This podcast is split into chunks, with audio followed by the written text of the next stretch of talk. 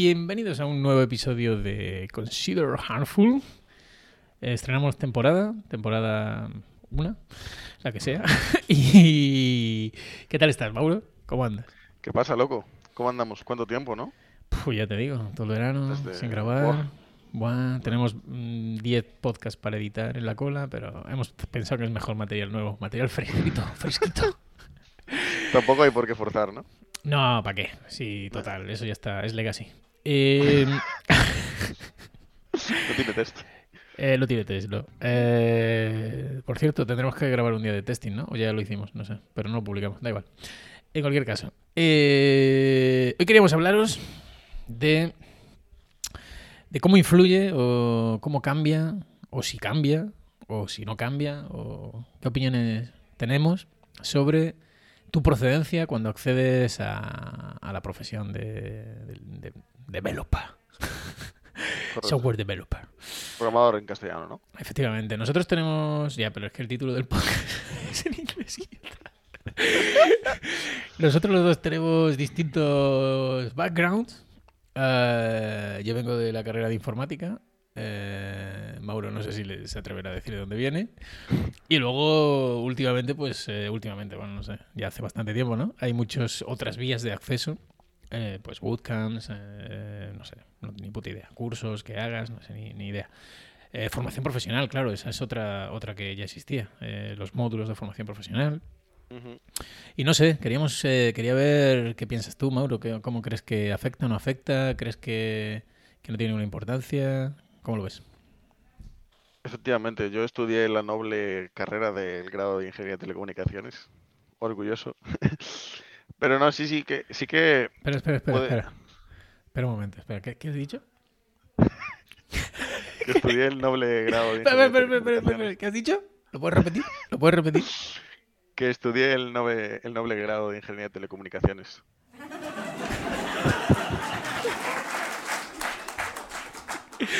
Vale, vale, continúa, continúa. Eh, perfecto. Nada, eh, muy orgulloso, la verdad. Porque, bueno, eh, aparte de aprender a programar, pues también aprendemos más cosas, ¿no? Como sumar y así. Em, no, que va. Yo sí que sí que creo que, varía, como es lógico, porque al final, em, bueno, pues son distintas experiencias, ¿no? En plan, las, a mí se me ocurren esas cuatro también, o una quinta que si eres como más autodidacta, por añadir.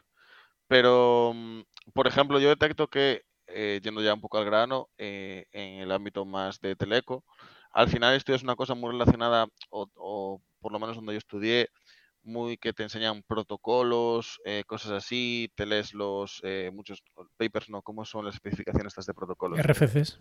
RFCs y tal. Está bien que tú no lo Y al final todo esto, a veces los implementas también estos protocolos y tal. Y todos estos protocolos de red eh, normalmente tienen una, tienen una, no sé si es sobre ingeniería, porque en ese caso sentido, sino porque al final, porque tiene sentido porque son como estándares, ¿no? Entonces se define como un estándar, contempla un montón de casos y qué puede pasar y tal.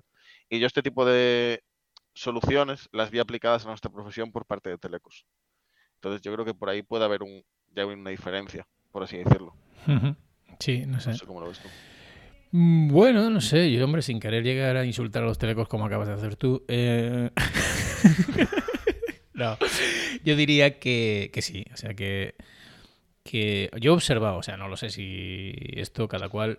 Y yo creo que este podcast puede, en lugar de que la gente se lo tome como, un, como una, una crítica, que no lo es, ni mucho menos, eh, yo creo que para aquellos que estéis pensando pues en qué carrera hacéis o lo que sea, a lo mejor os, resulta interesante. En nuestra experiencia, que al final nosotros lo único que tenemos, podemos compartir es nuestra experiencia. Yo ni, no, no, no puedo, eh, no tengo conclusiones, no tengo datos. Entonces, bueno, yo lo que me he encontrado por lo menos sí, es que eh, e- efectivamente los, eh, la gente que viene de Teleco viene con una base mucho menor de programación, de la base de, programación. Saben programar, está claro, pero, pero les preocupa mucho menos pues la calidad del código, que sea un código mantenible, eh, todo este tipo de cosas. Entonces, eso se nota, lo que te decía pues hace un tiempo, ¿no? O sea, esa, esa, mm, eso que a nosotros nos machacan en la carrera con el divide y vencerás y cómo dividir los problemas en partes más pequeñas y tal, intentar siempre identificar todo eso. Me cago en la madre que parió.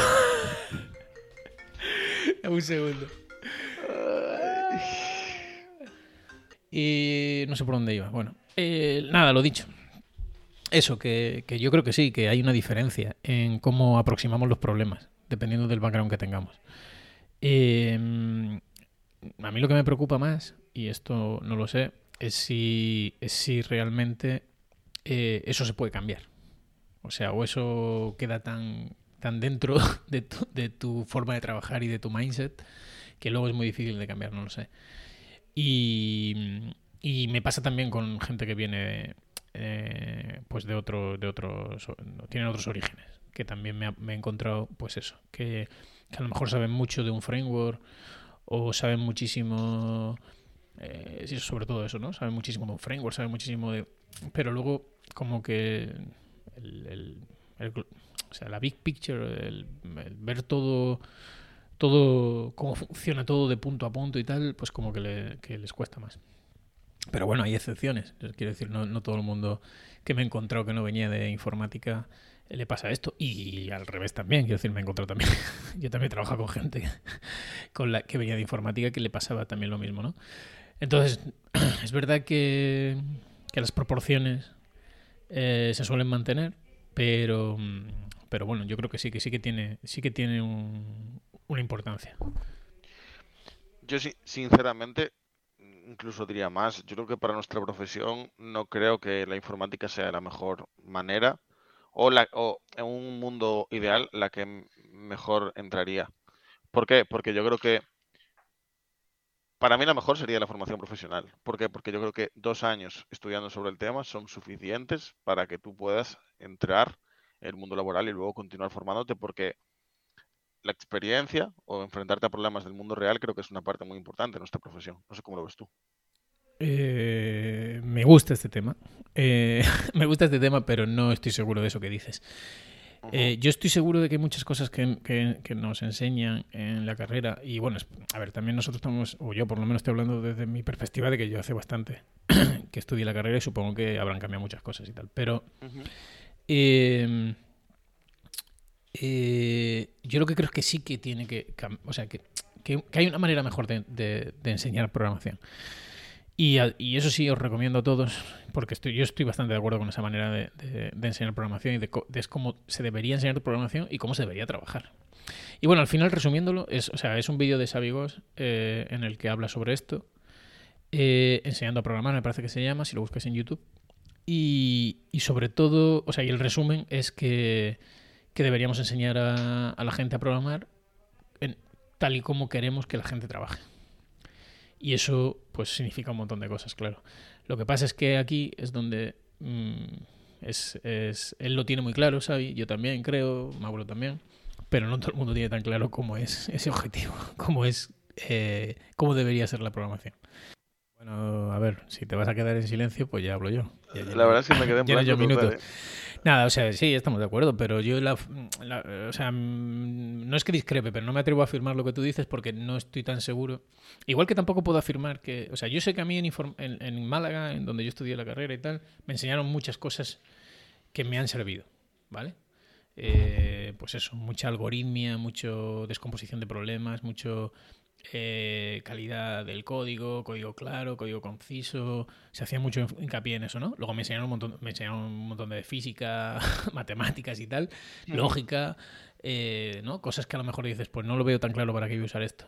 Y bueno, luego a lo mejor, pues sí, llega el momento que lo aplicas, que justo en el, en el contexto en el que estás, la aplicación, lo que sea, eh, necesita. A lo mejor te dedicas a investigación y no te dedicas a, a Claro. A, a, programar aplicaciones. Entonces, bueno, digamos que te abre otro mundo de posibilidades. Yo no he hecho la, el módulo, entonces no te puedo decir si es mejor o peor. Lo que sí es seguro es que nuestra base de conocimiento es muy pequeña, no da para cinco años. Quiero decir, la, lo que es la base es Eso muy pequeño. Pero claro, por esa regla de tres también podrías defender los bootcamps y decir, bueno, lo buscan tres meses y ya estás listo. Y no lo sé, tampoco lo sé. Yo lo que he visto, el resultado, eh, bueno, no sé, no me ha parecido que sea la leche, pero bueno, oye, eh, tampoco conozco todos, habrá mil, ni idea. No, puedo hablar de los bootcamps. Sobre lo que decías de la carrera, por complementar, es que, y ese era un poco mi punto, la carrera no es para programar. Puede servirte para programar, pero no solo es para eso. como cualquier cosa a la que vas a la universidad, de hecho es una cosa que defiendo, no tiene por qué estar íntimamente vinculada al mundo profesional. Casi todos estudiamos una carrera para eh, acabar trabajando en el ámbito relacionado, pero la carrera te enseña pues un área de conocimiento, ¿vale? Pues que en este caso es, la informática, pero es que es eso, la informática es mucho más que programar y es lógico que se enseñen muchas más cosas que programar. Yo eso lo defiendo. Y con Teleco lo mismo. A mí el argumento este de, bueno, es que salgo de la carrera y el eh, solo uso el 20% de las cosas que aprendo, a mí me parece normal. Porque para lo otro es para lo que está la formación profesional en la mayoría de los casos. ¿vale? La mayoría de las, de las profesiones que ejercemos, sobre todo, eh, bueno, la, la, programación es un ejemplo claro, no tiene tanto que ver con todo el área de, de ingeniería informática, sino con una parte pequeña que es la de desarrollar. Entonces yo por eso creo que perfectamente es aglutinable en dos años, en los cuales te puede enseñar los fundamentos de la programación, con parte de fundamentos de, informática, más luego llevarlo a pues el, entorno actual, ¿no? En plan, pues desarrollo de aplicaciones web, con pues, más como ver los últimos frameworks o lo que sea, ¿no? En plan, también llevando parte de eso. Y eso es a lo mejor lo que le falta al bootcamp, igual probablemente sea corto de tiempo para meter, yo no sería capaz de en tres meses aprender todo eso. Por eso yo creo que Defiendo que es como el punto intermedio. Total, que por concluir, porque yo creo, no sé si se te ocurre algo más, alguna arista más que quieras limar en esta conversación. Sí, sí, o sea, al principio hablábamos del tema de, Teleco, que lo dejamos ahí un poco de lado, y yo creo que es eso. De, nuevo, lo mismo que informática, Teleco no está ni mucho menos pensado para programar. Hay mucha gente que, que se convierte en programadora, o sea, que trabaja de programador después de salir Teleco, y lo puede hacer casi igual de bien o igual de bien que si estudias cualquier otra cosa, pero yo creo que eso es como un side effect de lo mal que está la educación o la formación en cuanto a aprender a programar en general, porque yo creo que debería haber una diferencia sí o sí entre estudiar teleco o estudiar informática en cuanto a las skills que adquieres a la hora de ser programador, porque es obvio, porque en principio en teleco no te preparan, no tienen por qué prepararte para eso. Em, entonces yo creo que es natural que, que y debería ser más diferencial, o sea, debería haber mucha más diferencia aún. Pues sí, estoy de acuerdo. Este es el repaso. Nada, yo lo otro que quería decir era que, que ni mucho menos esto es un alegato a favor de las carreras, ni que como dice Mauro, mm, están bastante mal en muchos aspectos. Depende también de la universidad, porque esto la fiesta va por barrios, o sea que ahí no... Pero bueno, yo, eh, yo creo que no es la única manera de adquirir conocimiento ni mucho menos, ni la, ni la mejor, probablemente, pero es una manera arreglada, digamos. Es una manera que ya está organizado todo el, todo el percal. Entonces, bueno, es la manera sencilla, yo creo, de hacerlo. Eh, pero no es la única. Y, y lo que está claro es que ninguna de estas, habrá unas que sean mejores, otras que sean peores. Y no, bueno, no sé qué piensas tú, no sé si estás de acuerdo conmigo, pero ninguna de estas te prepara realmente luego para, el trabajo que vas a eh, ejercer.